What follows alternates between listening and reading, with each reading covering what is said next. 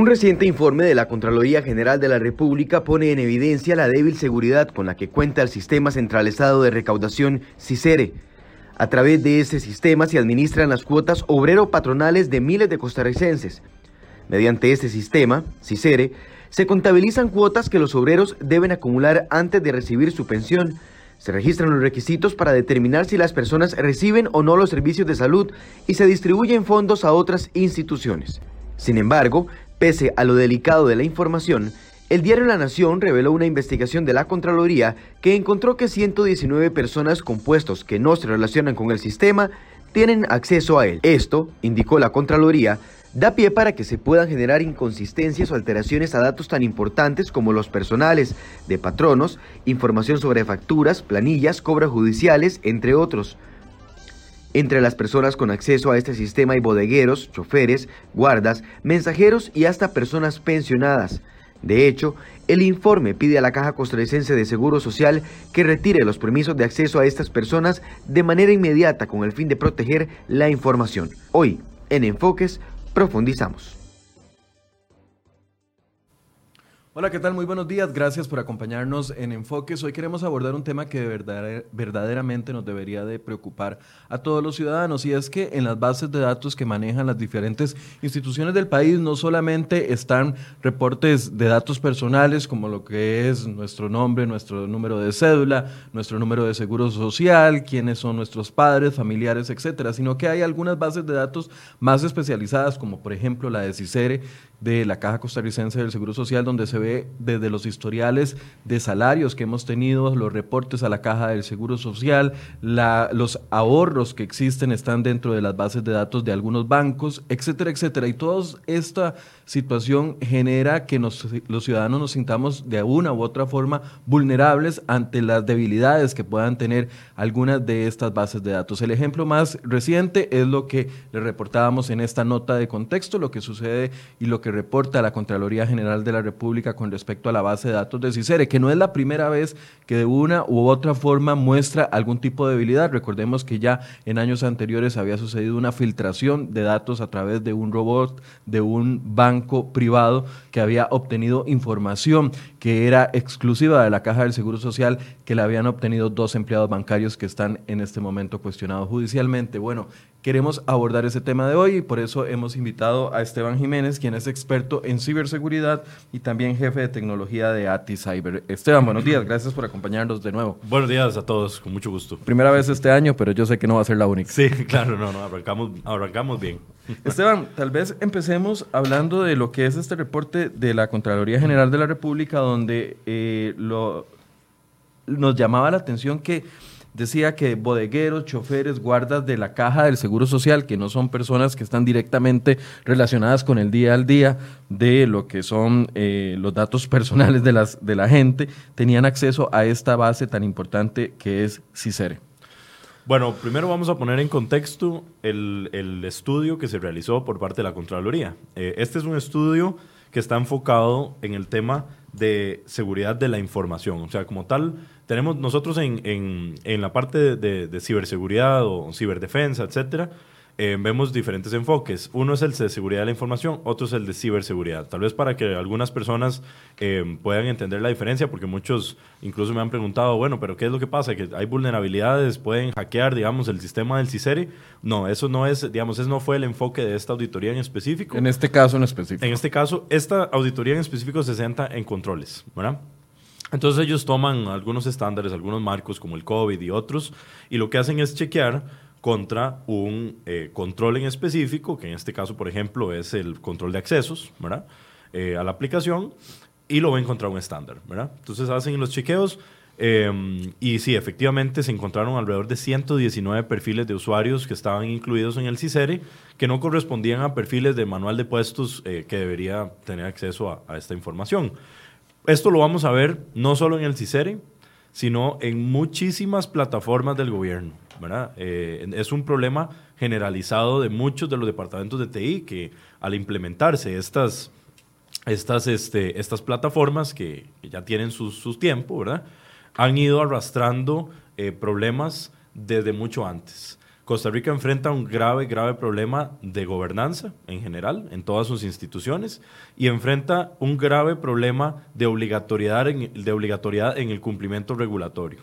No tenemos sanciones suficientes para obligar, digamos, a instituciones o empresarios, incluso también incluyendo el sector privado, a que cumplan con el mínimo eh, requerido de seguridad que se establece a nivel global. Entonces, para ir, para ir aprendiendo, porque en este es un tema en el que uno aprende muchísimo, existen dos tipos de riesgos, por así decirse, los riesgos internos, como lo que está reflejando en este momento el, el, informe de la, de la Contraloría, que dentro de poco vamos a ver qué es lo que responde la caja a este informe de Contraloría. y los dirigidos a, riesgos de gestión administrativa propiamente de controles, ¿verdad? Exacto, los riesgos internos, por así decirse, y los riesgos que puedan venir externos, de ataques, por, no sé, ataques cibernéticos o lo que pudo haber sucedido la otra vez cuando alguien obtuvo los datos de CICERE a través de un robot. Correcto. Para ponerlo de, mejor ejemplo. Claro, para entender que hay dos, hay dos tipos, ¿verdad? Uno es una evaluación de vulnerabilidades y otra es una evaluación de vulneración. Esos diferentes dos enfoques. En este caso,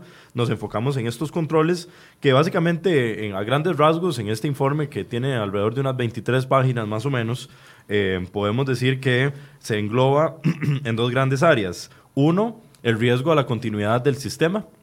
Eh, la Contraloría indica que el sistema del CICER en este momento no cumple con lo mínimo para que en la eventualidad de una emergencia o un desastre o algo así, se pueda asegurar la continuidad del mismo. Estamos hablando de un sistema que en 2018 eh, aportó, digamos, o, le permitió a la caja recuperar 2.763 millones de colones. Este, es un sistema crítico, ¿verdad? Es un sistema de recaudación y ahorita no podemos asegurar que ese sistema ante un desastre o una emergencia continúe funcionando. No hay contingencias para, para asegurar eso. Eso es uno de los primeros hallazgos. Yo, yo, trato de hacer una introducción, pero me parece que es válido en este momento eh, darle la dimensión de lo que es el CICERE, porque es un, tal vez una de las bases de datos más... Eh, más críticas, más importantes del país, en el sentido de que maneja información muy, pero muy, muy, no es lo mismo que la base de datos del Tribunal Supremo de Elecciones, la cual es pública completamente, o la base de datos del Registro Nacional, que también es pública casi que en su mayoría. Claro, esta, esta base de datos maneja datos eh, muy, muy sensibles de los habitantes. Como vos mismo decías, maneja el tema de salarios, maneja un tema de, bueno, las cuotas eh, pendientes, maneja, maneja datos muy sensibles de los contribuyentes también representa un sistema que es crítico para la institución porque a través de él se recauda, ¿verdad? Y ahí se registran persona, personal, se registran este, empleados, se registran muchísimos, muchísimos datos y también es un sistema conexo, o sea, quiero decir, él y sus sistemas conexos, incluyendo por ejemplo ahora el EDUS, este, tiene otros sistemas conectados a él. electrónico. Claro, tiene otros sistemas conectados a él. Entonces, la primera parte de esta auditoría se centró en el tema de la continuidad. ¿Qué pasaría si el CICERE por alguna razón sufre algún fallo y se cae. Lo que determina la Contraloría General de la República es que no existe en este momento ninguna seguridad de que el sistema pueda ser recuperado en un corto plazo. No se tienen las contingencias y tienen problemas para almacenar la información en diferentes lugares, ¿verdad? Que nosotros llamamos sitios de contingencia o sitios de emergencia. No tenemos, digamos, una copia del CICERE que pueda activarse en el caso de que el CICERE se caiga.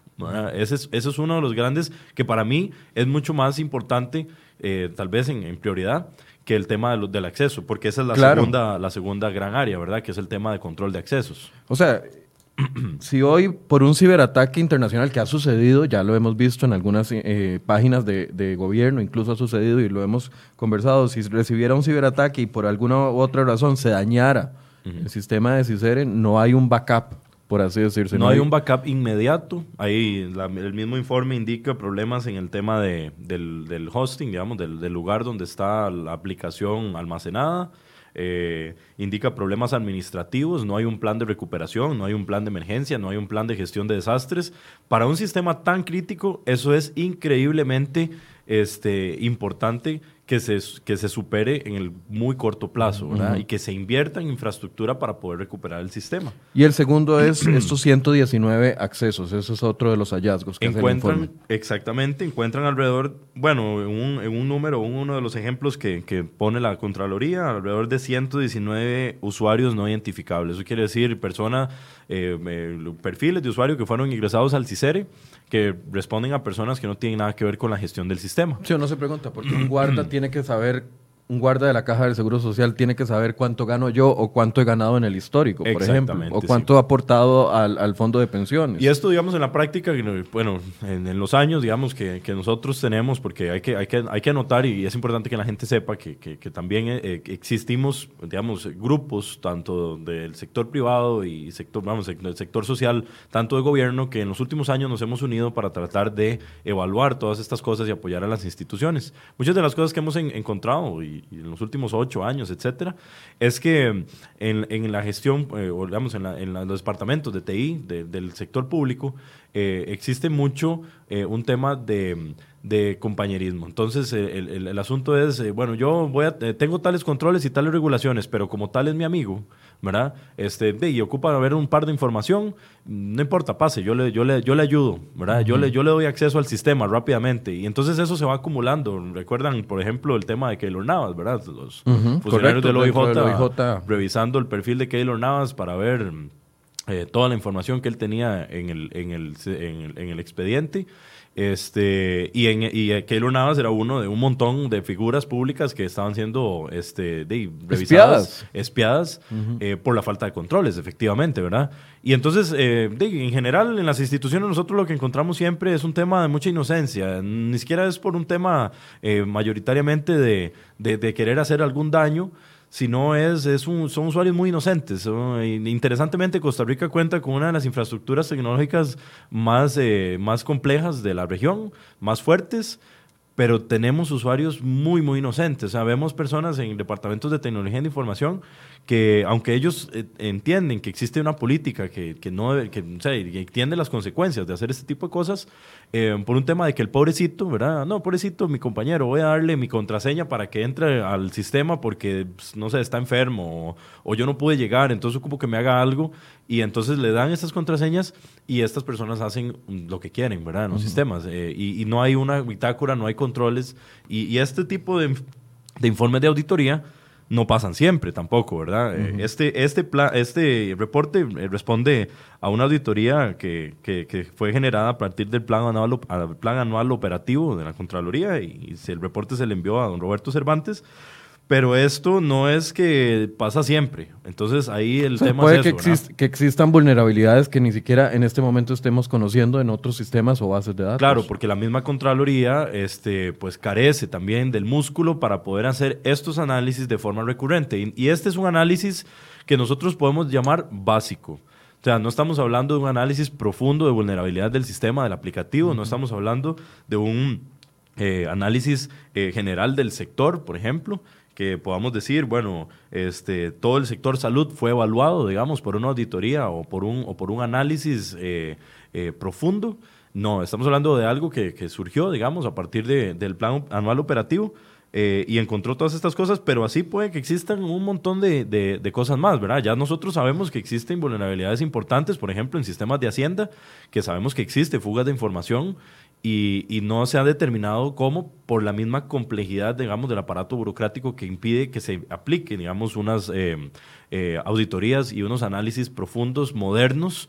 Eh, también estamos enfrentados a un aparato tecnológico donde muchas personas en puestos clave pues aún están amarrados a prácticas antiguas, digamos, de auditoría de sistemas, no conocen las nuevas técnicas, no conocen los nuevos enfoques y, se, y, son muy resistentes a aceptar que un tercero, por ejemplo, llámese Contraloría, llegue y realice un análisis bien hecho. Entonces, hay muchos problemas en ese sentido. Ahora, bueno, eh, por supuesto, nada más recordarles que invitamos a la Caja Costarricense del Seguro Social para que estuviera aquí hoy sentada con nosotros analizando el tema. Ellos eh, hasta anoche respondieron diciendo de que no podría participar ninguno de los funcionarios, pero eh, eh, nos enviaron una declaración que en pocos minutos vamos a escuchar.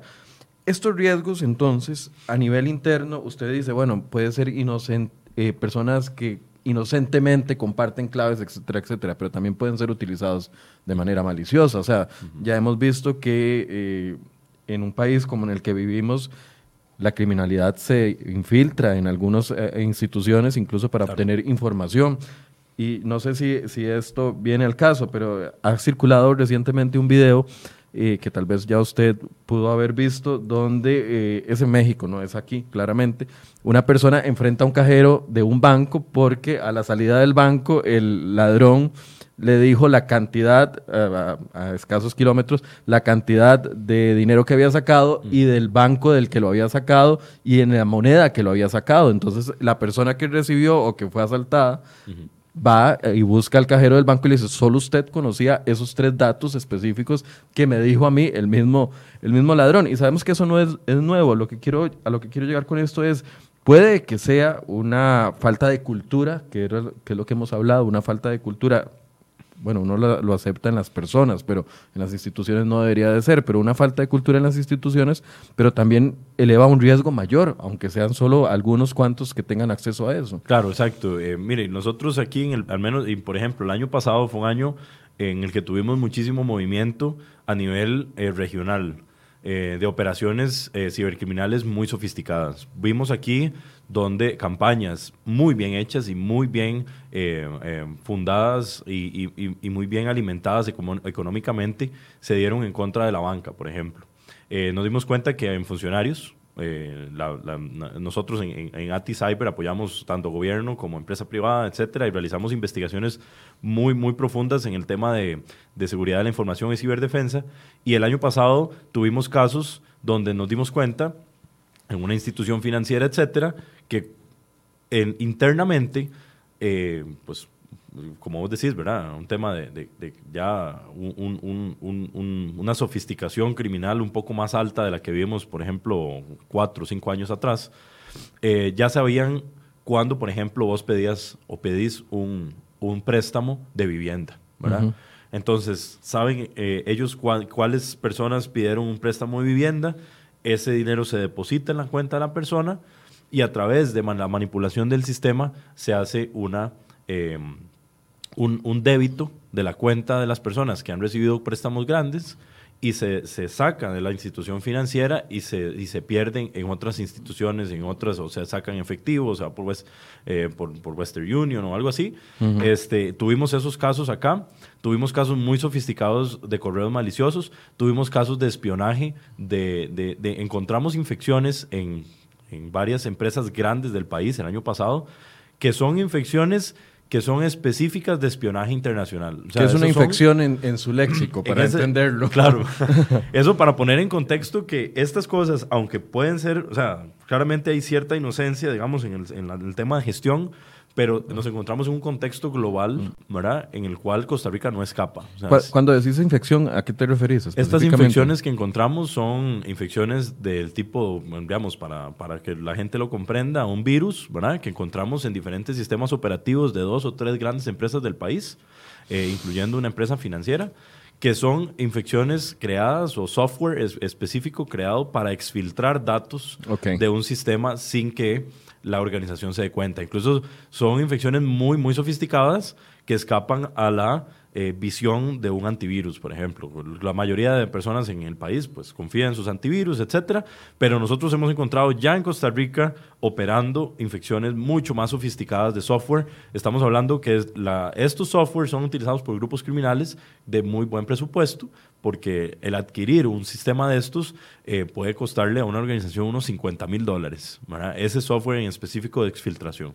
Entonces, este, eh, estamos en un panorama en el cual el gobierno necesita ponerse las pilas, ¿verdad? Como decimos, porque no es posible que cuando yo llego y hago, y esto ya ha salido en, prensa y todo, que yo llego y me registro en el ATV de Hacienda y a las dos, tres horas me están llamando a la reforma o me están llamando del otro lado, ¿verdad? O me están llegando mensajes de texto y cómo encontraron mis datos. El día, un día de estos fui a, a realizar una compra este, en un supermercadito, estaba ya por, por el lado de Tamarindo, este, y en este supermercado, que pues, tal vez está alguna, entre alguna de las cadenas o algo así, pero no es una de las cadenas grandes conocidas, eh, me pide mi número de cédula y sale toda mi información. ¿Verdad? Entonces, ¿qué está pasando? ¿Qué está pasando, por ejemplo, con la Agencia de Protección de Datos, ¿verdad? Que conversábamos anteriormente. Bueno, este, tenemos algunas instituciones, pero Costa Rica todavía no está en el nivel eh, en el cual podemos decir el ciudadano está completamente protegido o tiene mecanismos en los cuales se puedan defender. Por eso la línea de defensa primordial es la misma persona, cómo están gestionando sus datos y que yo pueda entrar, por ejemplo, a estos sistemas del CICERE y asegurarme que mis datos son correctos, que no han sido alterados, etcétera, que yo pueda tener esa vigilancia, es muy importante en estos momentos porque no tenemos realmente una agencia o una institución, un departamento que se encargue del velar por los datos de los ciudadanos. A nivel de, volviendo al tema de CICER, y ya casi vamos a hablar de, de lo que pasa a, a, otra escala, a escala general, pero volviendo a eso, además de esta vulnerabilidad que encuentra a nivel de, de que si se puede o no recuperar los, la, los datos en poco tiempo en caso de que reciba un, ciber, un ciberataque o que se dañe la base de datos, y de los accesos, ¿el estudio de la Contraloría encuentra algo más?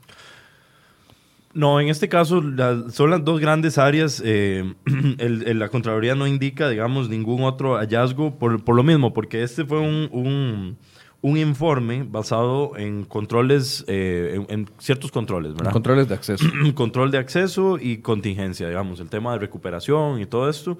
Eh, y enfocado mucho en el módulo de planilla en línea, que es el que, el que más, digamos, más preocupación levantó en, el, en la Contraloría este, donde es donde se realizan las consultas, ¿verdad? Se realiza, se realiza la consulta, se puede ver el, el tema de la, de la, orden patronal y todo esto. Uh -huh. este, es en específico.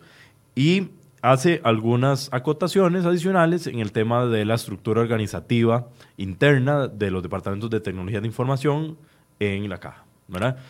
Hay choques, digamos, aparentemente, según el, mismo informe, choques de interno del Departamento de Tecnología de Información, eh, eh, roles duplicados, no existe, por ejemplo, un oficial de seguridad que vele por este tipo de cosas. Eh, y entonces hace acotaciones a la estructura organizativa que a mí me parece bastante, bastante bien, bien alineado porque a partir de ahí tienen que empezar a existir cambios de, en, las responsabilidades que tiene la gente que administra estos sistemas, ¿verdad? No, no, no, no puede ser tampoco que dejemos toda la responsabilidad en, el usuario o esperar a que la gente denuncie. No, hay que empezar por ver qué es lo que está pasando a lo interno de las personas que deberían de estar... Eh, auditando constantemente este sistema, las personas que lo administran, que lo gestionan, a partir de ahí sentar bien los roles y responsabilidades de cada quien y claramente la caja necesita poner un oficial de seguridad de los datos eh, en, su, en, su, en su organización para que vele por ese tipo de cosas. Eso es lo que, le, eso es lo que quería llegar, porque bueno, ya eh, estamos hablando de la caja específicamente, hablamos de esas vulnerabilidades internas, sabemos que existen las externas, con ya el ejemplo que dimos con respecto a los bancos, qué se puede hacer y qué puede hacer el ciudadano, porque en realidad yo puedo eh, filtrar, digamos, todos los datos que dé a partir de hoy, pero hay un montón de datos personales que ya están captados en bases de datos que al, al, al, algunas veces ni yo mismo conozco. Claro. Datos sobre, sobre mí que están dentro de esas bases de datos. El ciudadano, o sea, siento que está de manos atadas a la hora de cómo administran las instituciones sus datos personales. Correcto. En otros países lo que nosotros podemos encontrar son agencias específicamente creadas para proteger los datos de los habitantes. Como ¿verdad? una policía de datos. Como una policía de datos, sí. Uh -huh. Y es una agencia aparte. Estamos hablando que no es algo que va a estar metido dentro del OIJ, no es algo que va a estar metido dentro del Ministerio de Justicia. Es una agencia aparte. ¿Por qué? Porque estos cuerpos necesitan jerarquía. Yo no puedo llegar y aunque la gestión, por ejemplo, el Ministerio de Ciencia y Tecnología tiene a su cargo la Estrategia Nacional de Ciberseguridad, que dicho sea de paso hay muchas personas que no lo saben, pero Costa Rica tiene una eh, estrategia formal de eh, ciberseguridad para que plantea diferentes puntos y entre esos eh, uno es la protección de datos de los habitantes eh, y también contamos con la Agencia de Protección de Datos que está adscrita al Ministerio de Justicia. Así, digamos, son dos partes y también para cerrar esa triada tenemos al OIJ, ¿verdad? Que también las personas pueden llegar a hacer sus denuncias y específicamente el Departamento de Delitos Informáticos se encarga de hacer algunas investigaciones, etcétera. En otros países tenemos estas agencias, como en, en España que tenemos el INCIBE y en Estados Unidos tenemos algún un par más. Este, y ellos lo que se hacen es lograr tener la suficiente jerarquía, se les da poder de ejecución, eh, porque tal vez en los órganos que tenemos ahorita, eh, como están adscritos a algún ministerio, uh -huh. primero el presupuesto es increíblemente bajo. Entonces no tienen personal, ¿verdad? Tienen una persona, tienen dos personas a medio, y otra a medio tiempo, ¿verdad? Entonces eso no sirve. Es que eh, eh, este tipo de investigaciones son muy pesadas, ¿verdad? Requieren de mucho recurso especializado, requieren de personal, requieren de sistemas específicos y requieren presupuesto aparte. Entonces por eso se saca, ¿verdad? Se crea una agencia nacional. Esta agencia nacional, doña Alicia Bendaño, por ejemplo, ella tenía también la idea de, crear esta agencia a partir de que MISID fuera uno de los promotores y esta agencia se creara por fuera como un órgano aparte del gobierno. Eh, porque no necesitamos alguien que pueda llegar a estas instituciones o a estas empresas, tocarle la puerta y decirle, mire, necesitamos que usted cumpla con la regulación tal y que ellos mismos generen regulación, porque estas agencias internacionalmente, ellas también generan regulaciones, generan eh, multas en Costa Rica, otro de los problemas que tenemos al respecto de la gobernanza es la multa no es suficiente. Realmente la multa es visible. En caso de que yo filtre datos, por ejemplo, de una organización, eh, me podrán cobrar 500 mil colones, un millón de colones, que para la mayoría de negocios que, juegan y que, y que lucran con datos de los habitantes es visible. Prefieren pagar la multa y listo, ¿verdad?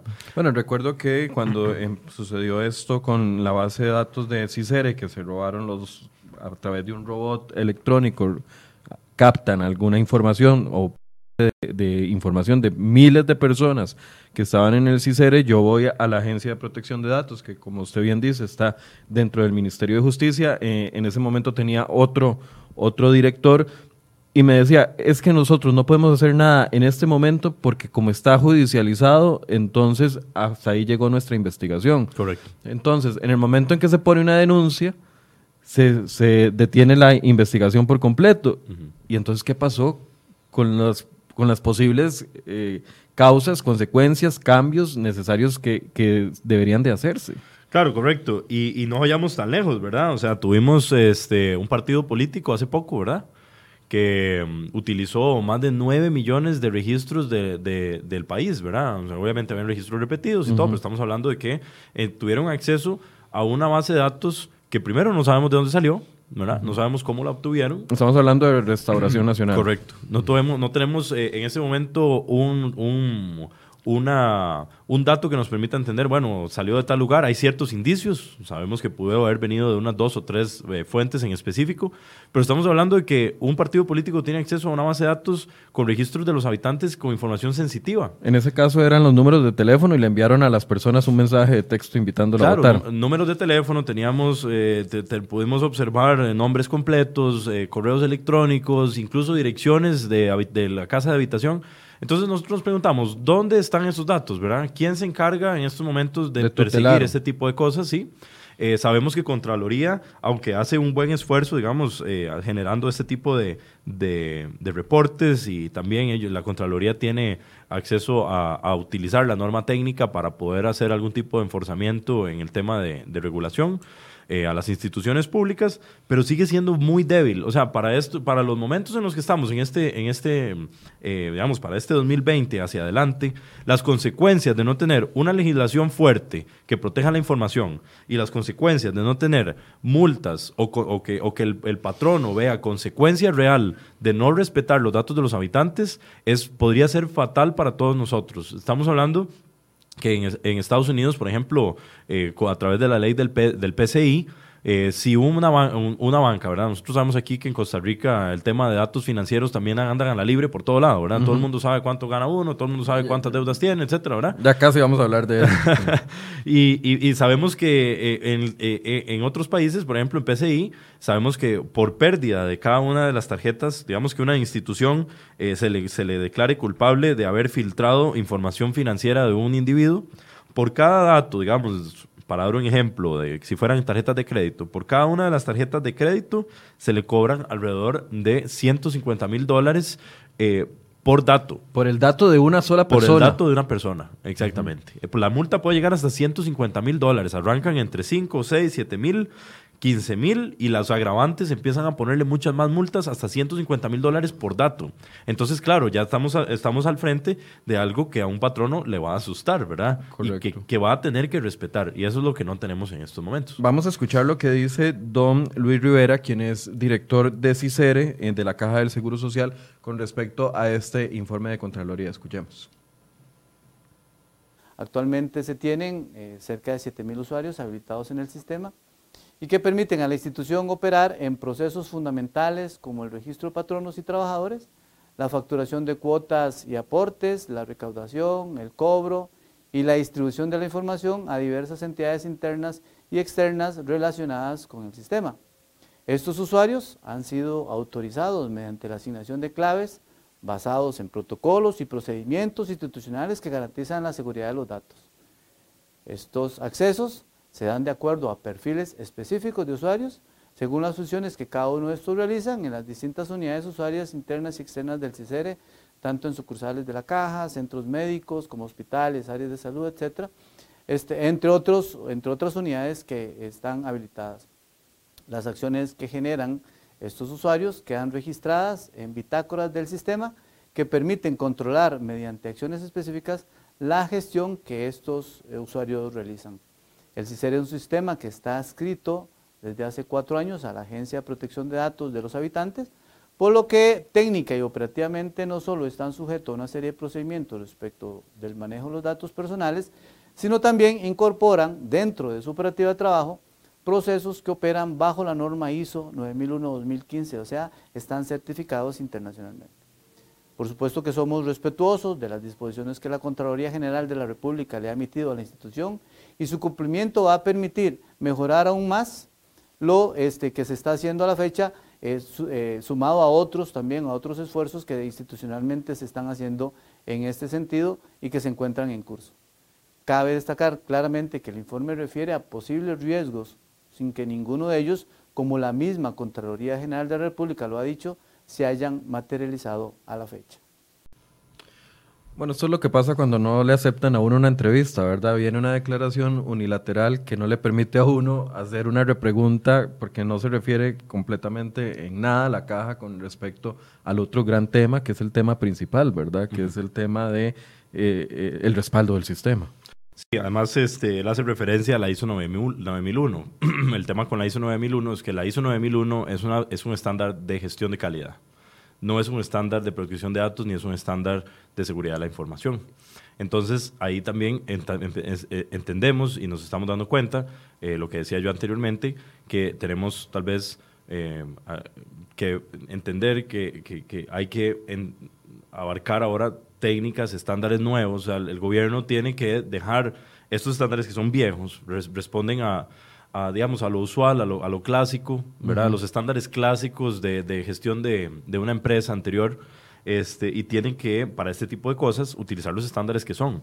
El 9001 queda por fuera. Ah, estamos hablando de que solo gestión de calidad, solo ve procesos muy superficiales y nuevamente no tiene nada que ver con, seguridad de la información. ¿verdad? Eh, debería estar regido por una ISO 27001, debería estar regido por un NIST, que son dos, dos eh, grandes marcos que sí protegen información de, de los, del usuario, digamos, de la gestión del sistema como tal. Podríamos hablar estándares específicos para la gestión de bases de datos que no están siendo mencionadas. Y también el... pues tenemos que darnos cuenta que no está abarcando eh, el tema de, controles de acceso. O sea, que un riesgo no haya sido materializado no quiere decir que no se va a materializar en cualquier momento. Y tenemos, a, partir, digamos, del, del, informe de la Contraloría, muy claro que esos riesgos pueden ser materializados en cualquier momento porque no existen y no se encontraron ningún, eh, ninguna evidencia ni se presentó ningún plan, proyecto, proceso, lo que sea, este, para decir que en la eventualidad de una emergencia o de una, de una brecha o una fuga, la caja va a poder accionar sus nada, ¿verdad? Entonces, este, eso, eso nos deja muy, muy, muy, con un, vacío eh, que no debería ser. Muy vulnerables. Queda, queda, queda en el aire, ¿verdad? Eh, también había un tema en el, en el área de usuarios eh, que también se menciona en el, en el, reporte, y es la capacidad que podrían tener los usuarios para modificar los datos en, de forma masiva, digamos, en, en, el sistema. Entonces se encuentran perfiles, digamos, de personas que tienen, reportan salarios eh, muchísimo más altos de lo que deberían. Entonces sabemos que claramente en el sector privado, este, pues yo soy un eh, empleado de mantenimiento, y una empresa me puede pagar a mí lo que quiera. Si, la empresa decide pagarme 6 millones de colones, puede hacerlo si quiere. Sí, pero eso no sucede. Pero eso no, eso no sucede, ¿verdad? Y se encuentran muchísimas... Yo quisiera que me pagaran como magistrado, pero eso no sucede tampoco. Exactamente.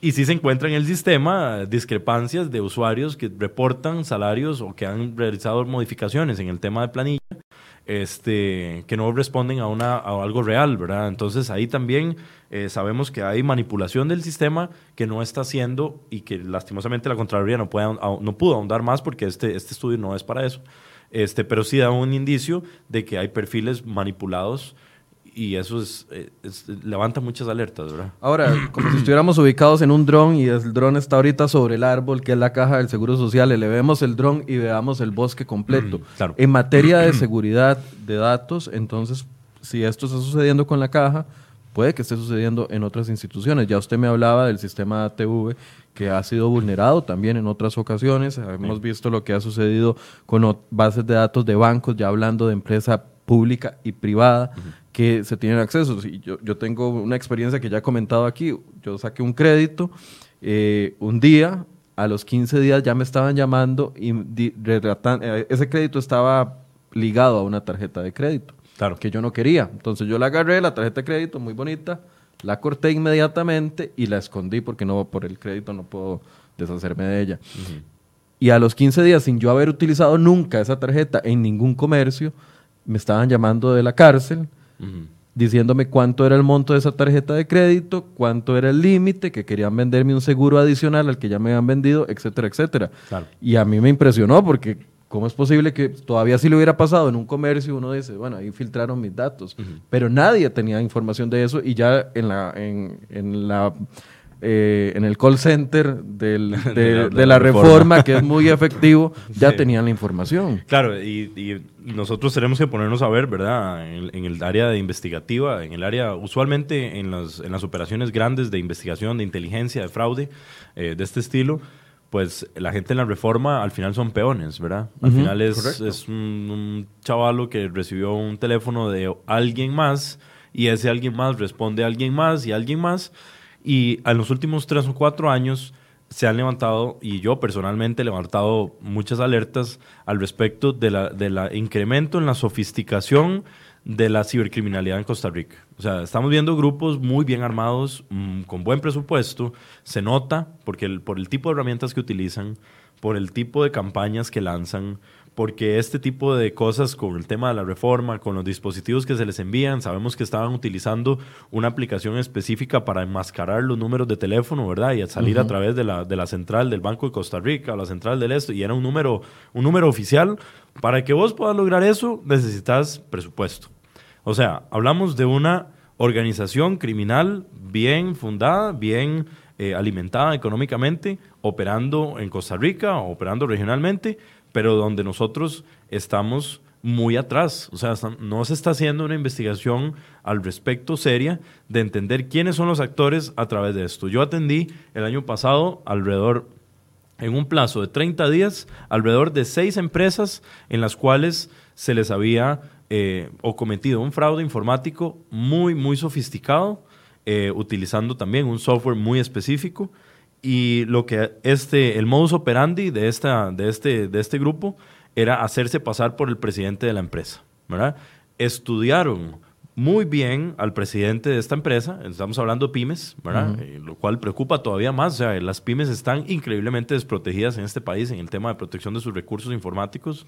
Eh, y se hacían, estudiaron muy bien a la cabeza de la organización, entendieron, bueno, cuál era su forma de escribir los correos, cuál era su firma electrónica, cuáles eran sus, eh, las personas que usualmente a él les reportaban, quiénes eran las personas del departamento financiero, y diseñaron una campaña donde enviaban correos electrónicos muy, muy parecidos a los oficiales de la empresa. De hecho, compraron dominios muy cercanos al dominio oficial de la empresa, ¿verdad? Que sea cereoy.com, pero yo le agrego cere, cereahoy.com, ¿verdad? O .io, cereoy.io. Este, y le apuntaban directo a la persona del departamento contable, a la persona, qué sé yo, de la persona que hacía los pagos, etcétera, indicándole como si fuera el jefe, ¿verdad? Eh, muy bien hecho el correo y todo por favor, el siguiente pago, porque ya tenían también identificada la cadena de pagos que les estaban haciendo algún proveedor en específico. Correcto. Por favor, el siguiente pago, hágamelo a la siguiente cuenta. Cámbieme la cuenta que está haciendo los pagos usted actualmente y me la cambia a esta otra cuenta. ¿Qué es lo que van a hacer en una pyme? no, lo primero que vas a hacer cuando te llega un correo de tu jefe es, es mi jefe, ¿verdad? Voy a Sí, hacerlo. Por lo general, si a mí me llega un correo de Silvio Oyoa, yo no reviso si la dirección es Silvio Oyoa. Simple y sencillamente, Exactamente. por la dinámica diaria, ya yo sé que ella es mi jefa y me manda correos 25 al día. Claro, y la mayoría de gestores de correo electrónico lo que te van- no te van a mostrar la dirección completa, nada más te van a mostrar el nombre, ¿verdad? De quién viene. Y cuando vos lo abrís y ves que es la misma firma, ves que es la misma persona, y que haces el cambio en la facturación. Y así vimos empresas el año pasado, entre el mes de octubre y noviembre, perder 10, 15, 20 mil dólares, 30 mil dólares en transferencias fraudulentas, con un método muy sofisticado. Entonces, estamos hablando de que, lastimosamente, eh, que la caja quiera defender y decir, "Ey, no, no, lo- los riesgos no han sido materializados. Es que, es en que esta eso no se puede oportunidad, hacer. en esta Claro. oportunidad, porque no sabemos qué pasó con los datos de las cientos de miles de personas en, a- en aquella otra oportunidad. Correcto. Eso O sea, es- Aunque hay dos personas investigadas, no sabemos qué uso se le dio a eso. No sabemos, esos exacto. datos. Entonces, a lo que nosotros estamos viendo en estos momentos a nivel regional, incluso a nivel mundial, con todo el conflicto, ¿verdad? Eh, eh, entre grandes potencias, etcétera, donde nosotros estamos como atrapados en el medio del fuego cruzado, este, es algo inaceptable. Ahora, Esteban, para tratar de ir poniendo puntos sobre las ideas. Claro. Entonces, existe lo que es un problema general de las instituciones que tienen, y yo se lo comentaba ahora, tienen como un doble, como un doble sombrero. La caja tiene el sombrero de eh, el que está conteniendo mis datos, pero y, y al mismo tiempo tiene el sombrero de el Estado como Estado que tiene que proteger mis datos no, no sé si me estoy explicando, tiene que proteger mis datos porque el Estado es garante de, la seguridad mía como, como ciudadano, pero además la caja como institución del Estado también tiene que proteger mis datos. O sea, existe como un doble sombrero que las instituciones tienen que ponerse, con mucho más razón deberían de tener los sistemas más seguros del país. Claro. En ese sentido, volvemos al, al mismo problema, que yo creo que... que ¿Qué es lo que falta? Legislación, falta una agencia que no esté, que no sea chiquitita, tímida, o lo que hace falta es ya un, no sé, una institución más amplia, más, más sofisticada que pueda velar como que sea la policía de los datos de, los ciudadanos. Siguiendo la tendencia internacional y el entendimiento de que Costa Rica viaja hacia la transformación digital, ¿verdad? El plan de transformación digital del MISID indica que Costa Rica tiene que convertirse en una economía digital a partir de eh, los próximos dos, tres años, o sea, tiene que ya seguir el camino de la economía digital. Eh, eso indica que todas las instituciones públicas van a abrir cada vez más, ca- van a abrir cada vez más servicios hacia el Internet, ¿verdad? El plan del Bicentenario y todo esto indica que las, la, la reducción de trámites en cada institución tienen que empezar a habilitar servicios que van gestionados por aplicaciones, por páginas web, etcétera. Si no existe un robusto sistema de seguridad de la información en el gobierno, si no existe una agencia que se encargue, que vele, que tenga primero jerarquía, que tenga presupuesto, que sea una, una agencia que no exista debajo de ningún ministerio, porque eso ya sabemos que eso no sirve. No existe tal cosa como un ente de este estilo que tenga que, que exista debajo de toda esta burocracia, eso no funciona. Los, los países desarrollados han entendido que esto tiene que salir de estas empresas, de estas, de estas instituciones increíblemente burocráticas y tiene que convertirse en una agencia aparte, que tiene que ser dinámica, que tiene que ser flexible, que tenga la capacidad de llegar a tocarle la puerta al ICE, que pueda llegar a tocarle la puerta al INS, a la caja, etcétera, y que pueda llegar a decirles, necesito que usted me arregle esto, esto y esto, sin tener que entrar en este debate de que si el riesgo se materializó, que no, que no, que sí, existe el riesgo y ese riesgo hay que cerrarlo y eso es, eso es la fin, ese es el fin de la historia. Bueno, Lastimosamente, como existe aquí con las superintendencias, me parece. Ajá, exactamente. La superintendencia, eh, no sé, la SUGEF que ve todas las entidades financieras, la, la SUPEN que ve todos los entes que tengan que ver con pensiones. O sea, que, que emite directrices que son ley entre las partes y que tienen que cumplirse. Esas directrices tienen que cumplirse, porque ¿qué es lo que pasa ahora con este eh, informe de la Contraloría? Que muy bien atinado en un par de hallazgos, etcétera. Eh, lástima que tal vez no se hizo más, ¿verdad? Por identificar vulnerabilidades específicas en el CICERE, o sea, ya agarrar el CICERE y pasarlo por un proceso de análisis de vulneración. Sí, pero ese informe va a quedar archivadito ahí, muy bonito, y no va a pasar nada, porque sabemos que eso es lo que pasa con muchos de los informes, lastimosamente, de la Contraloría. Claro, que- exactamente. Que señalan debilidades y al final terminan en un archivero o en una llave maya en este caso. Claro, porque la obligatoriedad, o sea, la, la Contraloría, si bien es cierto, pues es de el mayor, digamos, el mayor promotor regulatorio del sector público, este, le hace falta mucho para poder regular este tipo de cosas, especialmente cuando son cosas técnicas, ¿verdad? Ya lo que nosotros sabemos que son eh, regulaciones usuales en el tema de, qué sé yo, de eh, gestión administrativa, pero ya de personal y otras cosas, sabemos que ahí son bastante efectivos, pero cuando llegamos a la frontera técnica, se cae la Contraloría. Entonces sí hace falta un cambio de legislación, porque para crear una, una, una agencia robusta, etcétera, etcétera, se tiene que crear por ley. Se tiene que crear por ley, se puede crear por decreto también, ¿verdad?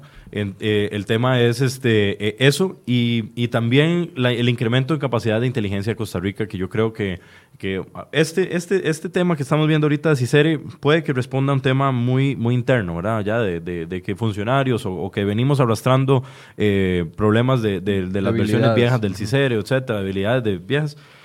Pero necesitamos más inteligencia en Costa Rica. Necesitamos alguien que se dedique a investigar realmente de dónde provienen, por ejemplo, estas llamadas de la reforma.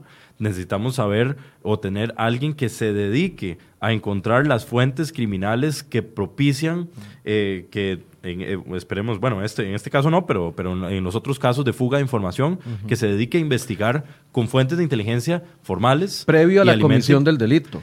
Exacto. Porque, y alimente, bueno, ahora, y alimente a, esta, agencia o institución o superintendencia, lo alimente con datos para que puedan... Algunos están diciendo, bueno, no, es que lo que Esteban está sugiriendo, eso es una labor del OIJ, pero el OIJ actúa hasta que se hace, se hace la comisión del delito. El OIJ es una entidad que es eh, de respuesta. Después de que se inicia una demanda, el OIJ empieza a actuar. Y eso en cyber, para los que trabajamos en esta rama, es fatal. O sea, ser reactivo en estos momentos ser reactivo en un mundo digital es lo peor que puede hacer este país. Claro. Porque estamos esperando a que nos golpee cualquier cosa, de cualquier tamaño. Puede que el día de mañana, eh, como ya tuvimos en 2016, una oleada eh, que nos golpeó un ataque colateral, digamos, de, que iba hacia Estados Unidos a través de, los enlaces, nos, nos, ocasionó que la red de Costa Rica empezara a ser intermitente. Tuvimos intermitencia como tres o cuatro días porque este ataque que venía de Asia eh, consumió el ancho de banda de Internet de Costa Rica, bueno, el ancho de banda de telecomunicaciones de Costa Rica, este, y nos, nos ocasionó una intermitencia fuertísima. Este, no tenemos la capacidad de ver si el día de mañana nos van a atacar con algo pequeñito, nos van a atacar con, con una bazuca, ¿verdad? este, eh, y no tenemos la capacidad en estos momentos de que las mismas instituciones se organicen y puedan compartir información, que también es eh, uno de los que en, los foros yo siempre presento el gran problema de la coordinación institucional. ¿Cómo es posible que entre las mismas instituciones del gobierno se peleen? Entre los mismos bancos se tengan celos que un banco recibió ataques, eh, porque la banca recibe ataques, si los datos del, del, OIJ nos dan algún indicio de cuántos ataques hay en el país, eh, ese indicio es casi que inútil. La banca tiene cualquier cantidad de registros de ataques semanales de todo tipo, ¿verdad? ¿Y cómo es posible que entre estas instituciones no se organicen y no logren poder pasar información porque tienen miedo a que su reputación se vea afectada? Cuando ya existe desde hace años protocolos para que ellos puedan comunicarse y esos protocolos deberían también ser aplicados en el gobierno, que las instituciones, una institución específica que presentó vulnerabilidades y las resolvió, pueda pasar ese, ese dato, ese conocimiento a otras instituciones que tienen el mismo problema y no ir una por una, este, porque eh, Costa Rica se, se, trabaja con silos, ¿verdad? Eh, una institución tiene una estructura, una estructura en departamento de TI de un tipo, la otra tiene otro, esta genera sus propias políticas, esta otra. No, hay una unificación de protocolos y de, y de, etcétera. No hay una unificación, es problemas de estandarización, yo creo que casi que en todas.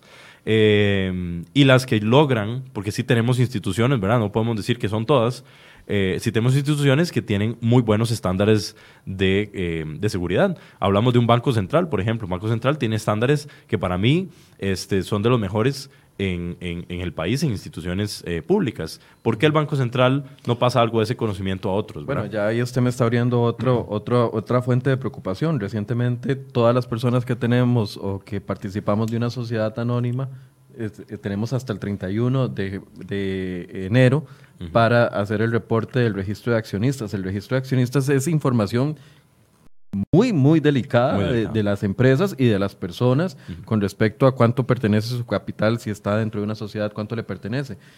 Ahí a mí me preocupa, porque esto es algo que no existía antes. Es información muy sensible que ahorita está resguardada en el Banco Central y, como usted bien dice, el Banco Central es una institución seria pero si no existen estos protocolos nacionales y estos estándares que eleven a, nivel nacional toda la seguridad de los datos, puede que sea vulnerado. Claro, correcto. Y, específicamente con el Banco Central, donde yo he tenido charlas y, he presentado varios modelos que ellos pueden implementar, por ejemplo, para la protección adicional de la firma digital, que ahorita nosotros todavía trabajamos con la, implementación original, ¿verdad? De hace ya varios años.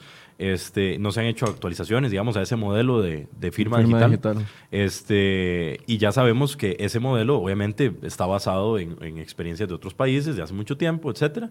Y sabemos que hay vulnerabilidades en firma digital. Sabemos que hay vulnerabilidades, hay al menos tres o cuatro formas de vulnerar una firma digital. Este, y esa plataforma tiene que ser actualizada también. Entonces, ¿pero qué es lo que pasa? Volvemos a lo mismo. Es una institución que, aunque tiene muy buenos estándares de calidad, trabaja sola. Entonces, trabaja sola, no tiene nadie que esté realizando eh, auditorías constantes, que tenga... Em, que esté elevando su nivel, digamos, a, explorar nuevas tendencias, a explorar nuevas técnicas. Entonces nos quedamos con un modelo que es el modelo que funciona. Y eso es fatal también en cyber. Que funciona hasta que recibamos el, golpe. Exactamente. Entonces ellos se quedan con la idea que este es el modelo que funciona, que ha funcionado por mucho tiempo, pero cuando los golpea un ataque de cyber, es un ataque devastador. O sea, así hemos visto en empresas nacionales de todos los tamaños, el año pasado, como te digo, el año antepasado, el año antepasado específicamente con una oleada enorme de una infección específica que se llama ransomware. Es un tipo de virus que lo que hace es secuestrar los archivos y los datos de un, de un computador este, y cobra una recompensa, ¿verdad? El hacker envía una, notificación y dice, bueno, si usted quiere sus archivos de vuelta, me tiene que pagar tanto, ¿verdad? Eh, así vimos empresas donde se les estaba, donde fueron capturados hasta el 80% de su infraestructura tecnológica y se les estaba cobrando 500 mil dólares para recuperarlo, ¿verdad? Entonces, ¿qué nos decían ellos? Mire, es que yo nunca pensé que esto me iba a pasar porque he trabajado 26 años igual, he trabajado con los mismos sistemas, haciendo las mismas prácticas y yo que me iba a imaginar que esto existía. Claro, porque es algo nuevo, ¿verdad? O sea, este tipo de ataques no existían hace tres años, tres, cuatro años. WannaCry fue el primer ataque que levantó ya un, una, una nube, digamos, de nuevos ataques sofisticados contra empresas, contra gobierno. Los, el software de exfiltración que encontramos en dos empresas grandes acá del país, ese software si acaso tiene un año de existir. ¿Me explico? Entonces, ellos se quedan en el modelo de esto es lo que siempre me ha funcionado a mí, y no se están dando cuenta que el entorno alrededor de todo Costa Rica ha estado cambiando y cambiando y cambiando y las infecciones son mil veces más agresivas de lo que teníamos tres o cuatro años atrás. Lo cual obligaría a que estuviéramos por adelantado. Correcto. Antes de entrar a conclusiones, vamos a ver un resumen de las principales noticias que les traemos hoy en crhoy.com. CR Hoy Noticias presenta las 5 del día. Y el precio de cada litro de gasolina podría costar distinto según una zona del país. Esto debido al cobro del 13% que se podría hacer al transporte de combustible según la propuesta del Ministerio de Hacienda y un empresario oriental nacionalizado estadounidense buscó a una excorredora de bolsa para legitimar en Costa Rica 7 millones de dólares y así evitar la justicia en Estados Unidos que se le investigaba por presunto fraude fiscal. Y como parte de una estrategia para impulsar la mezcla de gasolina con etanol en Costa Rica, funcionarios de Recope programan al menos dos visitas a Brasil. El objetivo es que se venda a mediados del 2020 la gasolina con etanol.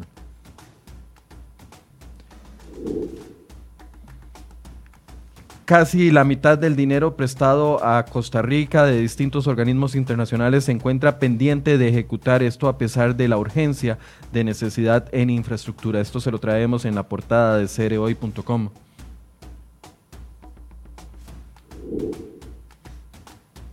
Y como lo hemos venido informando, Patricia Vega, presidenta, expresidenta ahora del Patronato Nacional de la Infancia, presentó su renuncia esta mañana después de que reconoció que existieron alertas de que por la muerte de una menor de cuatro años en total de Alajuela el día de ayer, los dos padres se encuentran, el padrastro y la mamá se encuentran arrestados. Por supuesto que les vamos a ir dando más información sobre la renuncia de doña Patricia Vega, que se presentó hace escasa una hora en una conferencia de prensa y vamos a darle seguimiento. Esta era una renuncia que venían solicitando desde hace varios meses diputados de distintas fracciones, incluyendo diputados del PAC. Esteban, ahora sí, conclusiones. Además de avanzar en, una, en un proyecto país enorme en ciberseguridad, ¿qué más debería suceder? Bueno, básicamente, y lo vemos muy claro también en este mismo informe, en el punto 2.73, donde la Contraloría encuentra que eh, se realizó una licitación abreviada, y esto yo lo recuerdo, la caja sacó una licitación para servicios de consultoría para el diseño del modelo de gobernanza de las TIC este, esta consultoría produjo varios, varios entregables para la caja, entre ellos el modelo de toma de decisiones, procesos de consejo tecnológico, perfil funcional del consejo tecnológico, pero la 2.74 es lo que siempre pasa en este país. Y es que llega la, la consultoría, entrega los productos, hace los diseños y lo que dice es, el punto 274, en la sesión Dice, así las cosas, se evidenció que la Dirección de Tecnologías de Información y Comunicaciones, en sesión del 23 de septiembre de 2019, trasladó para valoración estos productos. Sin embargo, estos insumos a la fecha no han sido formalmente presentados, analizados, aprobados e implementados por la Administración. ¿En septiembre de qué? en septiembre del 2.74, eh, septiembre de 2019, 2018. De 2018. Es decir, que ya esos productos muy probablemente, si se, si, se tomara la decisión el día de hoy, en 2020, ya esos productos no, no, van a estar al día con lo que con lo que se requiere. Correcto, porque vemos que incluso la misma la misma el primer cartel de citación abreviada este fue del 2016. O sea, lo que se encontró el 2016 se está viendo hasta el sí, 2018. comprando un sistema de seguridad de cinco años de, antigüedad. Sí, que ya, ya, o sea, ya, ¿Ya, esa misma consultoría ya no tiene validez, ¿verdad? Entonces eso es lo que siempre pasa, ¿verdad? Más eficiencia, eh, eficacia, rapidez. rapidez, cyber es rapidez, todo el tema de protección de datos es rapidez, eh, es flexibilidad, es, es, es entender el riesgo, ¿verdad? Entonces, puntualmente, lo que yo considero que se tiene que hacer en este país es, primero, explorar la opción de tener esta agencia, esta superintendencia que pueda efectivamente regular el uso y el desuso, digamos, de los datos de los ciudadanos. Elevar los estándares. Elevar el estándar, elevar la regulación, elevar el tema de las multas, porque las multas son risibles para el tema de fuga de datos, aquí son risibles. Este, con una sola estafa de esas de 20 mil dólares que le hicieron a una empresa pueden, pueden pagar 20, sí, pueden pagar 40 multas. Pueden pagar 10 años de multas si quieren.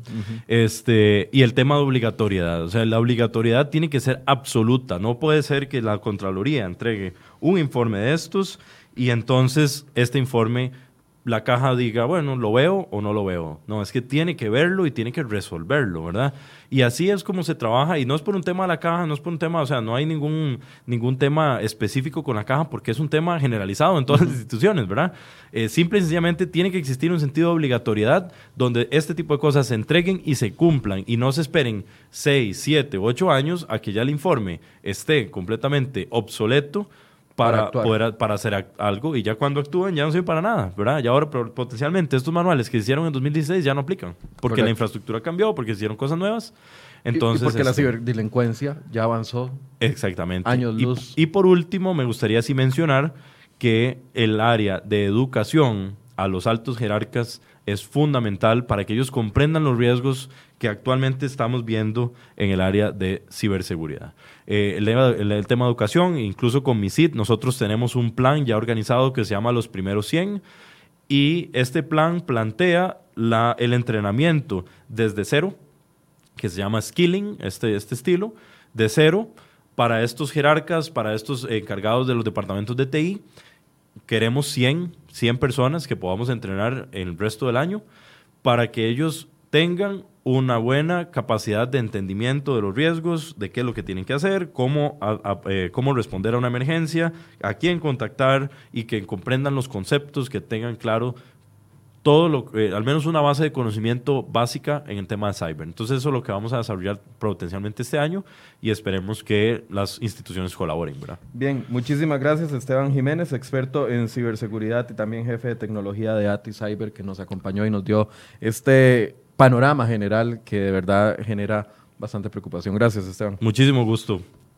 Bien, y gracias a ustedes por su compañía. Por supuesto que les vamos a seguir llevando información sobre la renuncia de doña Patricia Vega como presidenta del PANI, una renuncia que se esperaba desde los asesinatos de niños en mayo del año anterior y que se materializa hasta el día de hoy. El PANI acepta de que la menor que fue encontrada con moretones, con heridas y con golpes y que fue asesinada el día de ayer, cuatro años, esta niña, eh, había sido intervenido por esta institución, pero no se actuó a tiempo y otra vez un niño de nuestro país fallece en manos de sus familiares. Esperemos que la próxima persona que venga, vamos a darle seguimiento a eso, pueda tomarse en serio la crisis que vive el PAN y por supuesto lo vamos a estar abordando en enfoques en los próximos días. Muchas gracias por su compañía y muy buenos días.